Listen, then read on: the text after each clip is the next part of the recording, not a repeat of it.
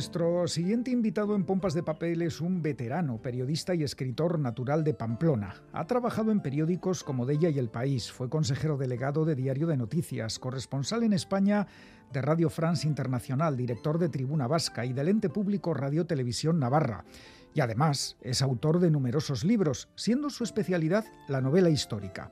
Y dentro de este género, la relacionada con el proceso de independencia de América Latina.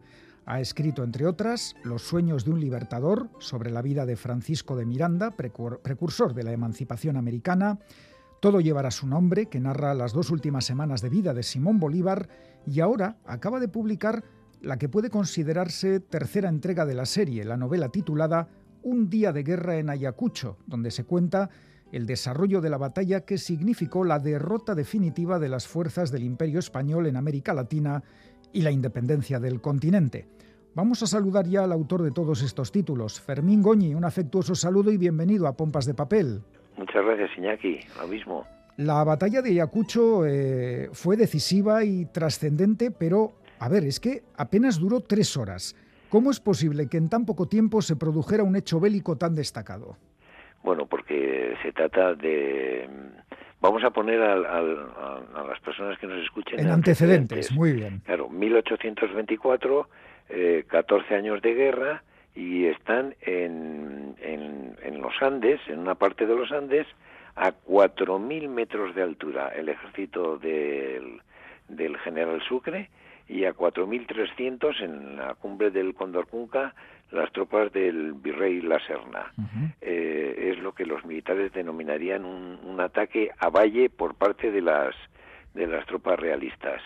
Pero los dos ejércitos están absolutamente desfondados por el tiempo que llevan eh, guerreando del Atlántico al Pacífico. Entonces, eh, em, en fin, son dos ejércitos que están con muy poca fuerza y, y les falta poco para que pues eso, en una acción de guerra, el que tome la iniciativa y tenga la mejor estrategia o la mejor táctica, acabe por, por, derrotarles. Y luego hay un factor añadido y es que eh, las tropas de Sucre pues llevaban 15, casi 15 años avanzando y, las tropas de los eh, fin, virreyes correspondientes, las tropas del ejército real, que se llamaba así, las, las españolas, para que nos entienda la gente, pues llevaban 15 años retrocediendo y ya no les quedaba más que esa parte de, del Perú en esa parte de los Andes, porque no, no, no, controlaban ni Lima, controlaban Cuzco y,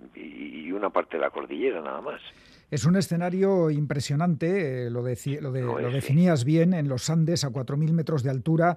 Eh, yo no sé si esta novela se puede escribir sin haber visitado ese lugar y, como tú lo has hecho, pues la has podido escribir. ¿Qué, ¿Nos puedes certificar la necesidad de conocer eh, in situ el lugar donde se desarrolló la batalla? Mira, sin lugar a dudas. O sea, yo, en fin, cuando estudiaba periodismo hace ya unos años, eh, en la asignatura de historia, pues teníamos como uno de los referentes a, al historiador británico Arnold Toynbee, y, yo me quedé con una frase de uno de los libros de Toynbee que dice que para conocer la historia es mm, eh, procedente eh, acudir a lugares a los lugares donde ocurrieron los hechos.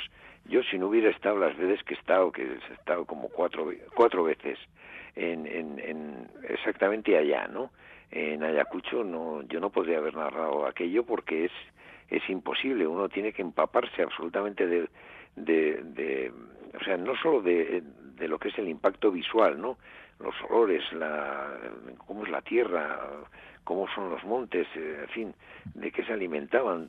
Bueno estar muy bien documentado para que luego la persona que lo lea pues eh, en fin eh, se empape como yo de lo que está sucediendo y no se trata más que de eso que el lector eh, esté como un espectador más viendo qué es lo que ocurre pues eh, doy fe de que lo consigues porque fíjate que leyendo la novela a mí me daba la sensación de, ser espectador de un docudrama. Es decir, estoy eh, viendo eh, lo que ocurrió, me traslado a esa época, a, ese primer cuarto del siglo XIX, respiro el aire que respiran, huelo lo que huelen los protagonistas, oigo los ruidos. Vamos, que has hecho un docudrama, lo has convertido en novela. No sé si ves posibilidades de que se convierta en algo visual, aparte de escrito, un día de guerra en Ayacucho. Bueno, sí, hay una... A la editorial le ha llegado una propuesta, pero en fin, eh, es una de estas propuestas que hay que ponerla siempre en, cuarentena porque son de estas grandes productoras mundiales mm. que hacen mil ofertas al año para luego producir mm, diez, diez, eh, diez eh, docudramas, docuseries, lo llámale como quieras, ¿no? Pero al, margen de que yo sea el autor y por lo tanto el padre de la obra, claro. pues sí, aquello es, es, es o sea, es muy estético, muy visual eh, y luego es tan épico, tan épico que en fin eh, mm, creo que se describiría mejor con imágenes que con las propias palabras. Yo lo he intentado y bueno pues eh, quizá lo haya conseguido, pero claro hay que ver la magnitud de lo que es estar a 4.000, 4.300 metros en un paisaje magnífico, pero para quienes están allá peleando a vida o muerte, absolutamente inhóspito. Eso es, poco paisaje y poco disfrutarán cuando está su vida en serio riesgo. Eh, ¿Qué te parece si vamos con alguno de los protagonistas? Porque claro, en una batalla eh, hay uno que gana y uno que pierde. En este caso, eh, la victoria era la independencia del continente americano y la derrota, pues la definitiva del imperio español, ¿no? En ese continente. Eh, Antonio José de Sucre es el militar eh, que guía a las tropas de liberación y yo no sé, en algún sitio he leído que Antonio José de Sucre era casi como el hijo que hubiera querido tener Simón Bolívar. Sí, eso, eso lo digo yo. Es, el hijo putativo de, Bolívar porque... Totalmente inspirado, ¿no? Por el Libertador. Sí, porque, vamos a ver, Bolívar no tiene... Eh, a Bolívar hay que seguirle por la correspondencia. No dejó teoría política, eh, ni escribió ningún libro, ni nada, pero está toda la correspondencia suya, la que él envía porque él era capaz de dictar dos, incluso tres cartas a la vez y la que recibe.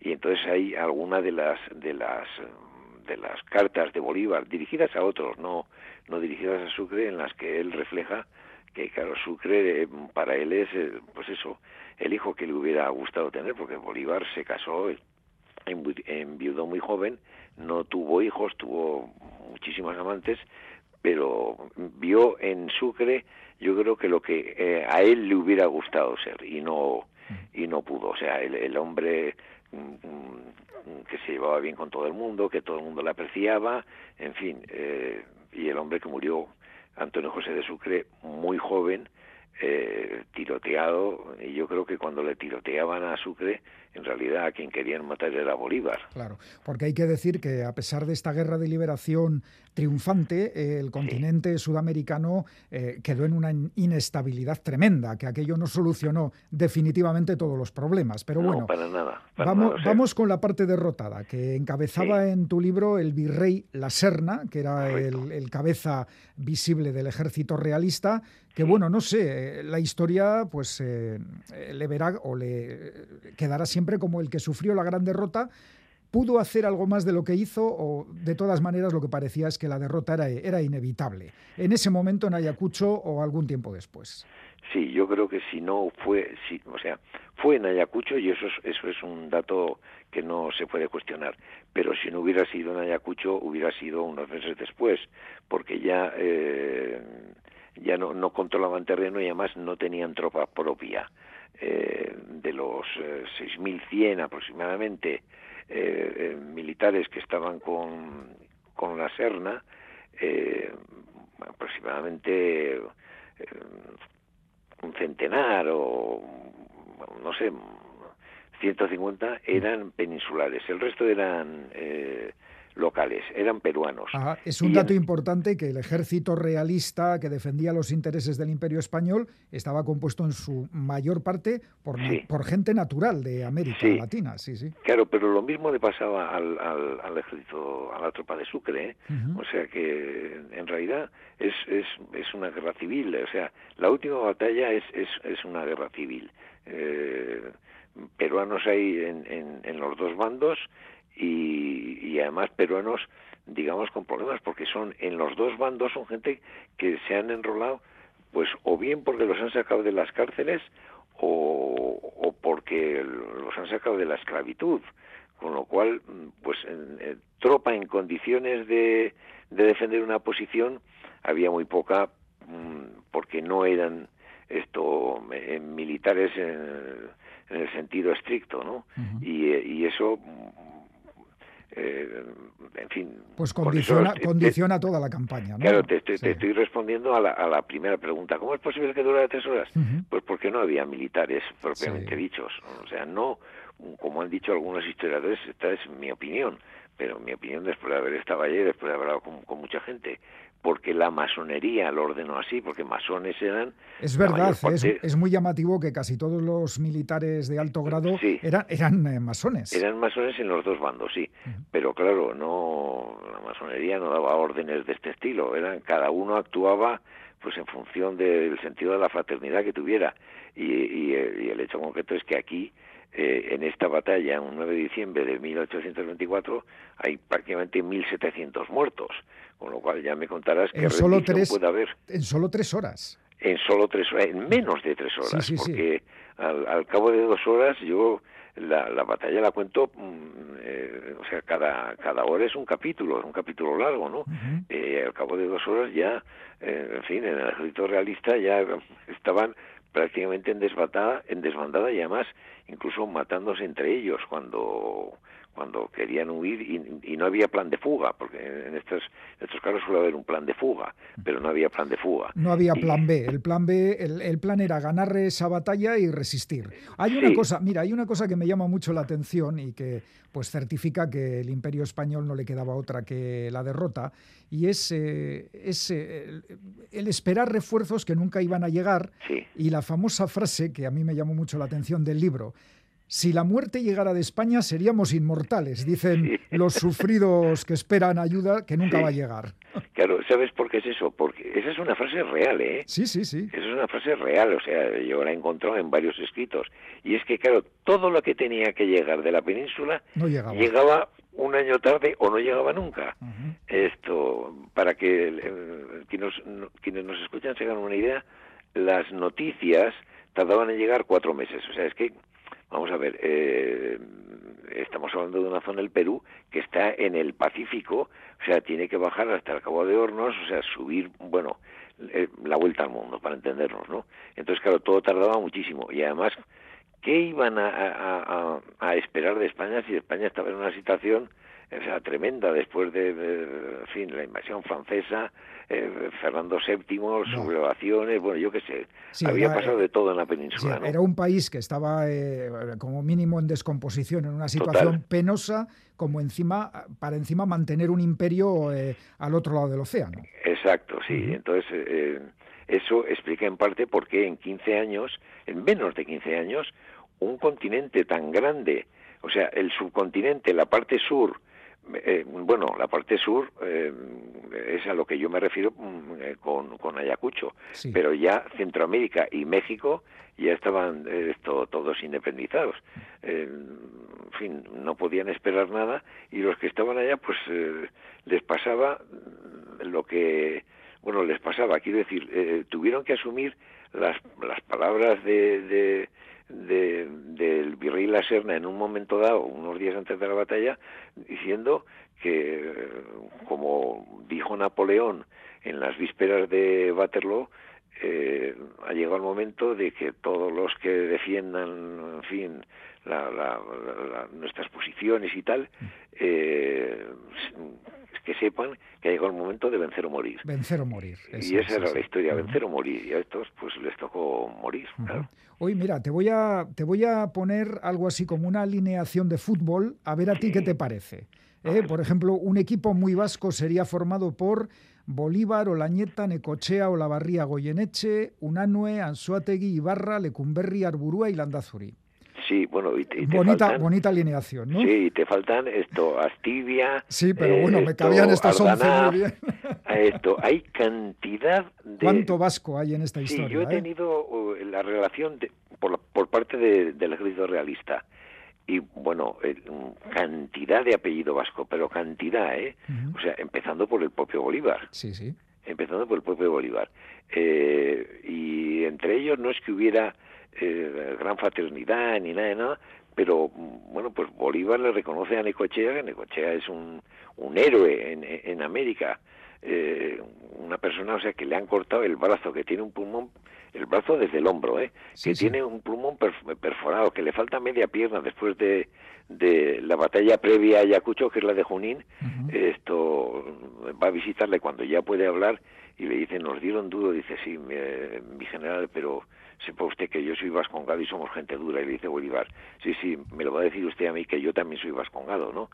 Eran gente muy dura, de verdad, ¿eh? Muy, duros. Descendientes de vascos y muy duros. Y todos los que combatieron en Ayacucho era gente muy dura, muy curtida y lo que tú contabas, llevaban un desgaste terrible a cuestas y, tenía que acabar allí porque no había casi fuerzas para más. Claro, o sea, para que se hagan una idea, quienes nos escuchan, eh, eh, uno de los episodios previos de repliegue de fuerzas, o sea, de, concentración de fuerzas del, ejército realista es eh, hacer llegar desde Potosí a, prácticamente al Cuzco, que hay mil kilómetros, mil kilómetros en línea recta, ¿eh?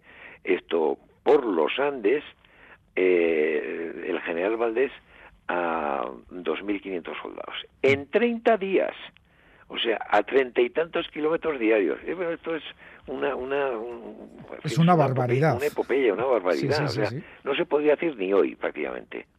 Bueno, decir que la prensa española habló de la derrota de Ayacucho como un desgraciado incidente. Es decir, no, no era nadie, nadie tomó conciencia de lo que había ocurrido en realidad porque la prensa contaba lo que contaba. Sí, bueno, en realidad, eh, la, eh, o sea, lo que es la historia de España, la la batalla de Ayacucho mm, no existe. Y en la prensa de, de, la época, que es la Gaceta de Madrid, digamos que la Gaceta de Madrid es el antecesor del Boletín Oficial del Estado, ¿no? Eh, se habla eso, del desgraciado incidente y, y, se pasa la página. Joder, se pasa la página. A ver, el desgraciado incidente es que se tiene que volver los pocos que quedan a casa y, y esto eh, la monarquía ha perdido, eh, pues en fin, el control de un, continente. Pues sí, solo les quedaba Cuba y Puerto Rico, me parece, ¿no? Sí, y, Bolívar, mientras estuvo más o menos con, lucidez, porque Bolívar los, los, tres últimos años de su vida son tremendos, a partir de que le intentan asesinar en, en, el año 28. Eh, él da órdenes por escrito a otro vasco, otro, otro de apellido vasco, Ibarra, esto para que vaya preparando el plan para Puerto Rico y, Cuba.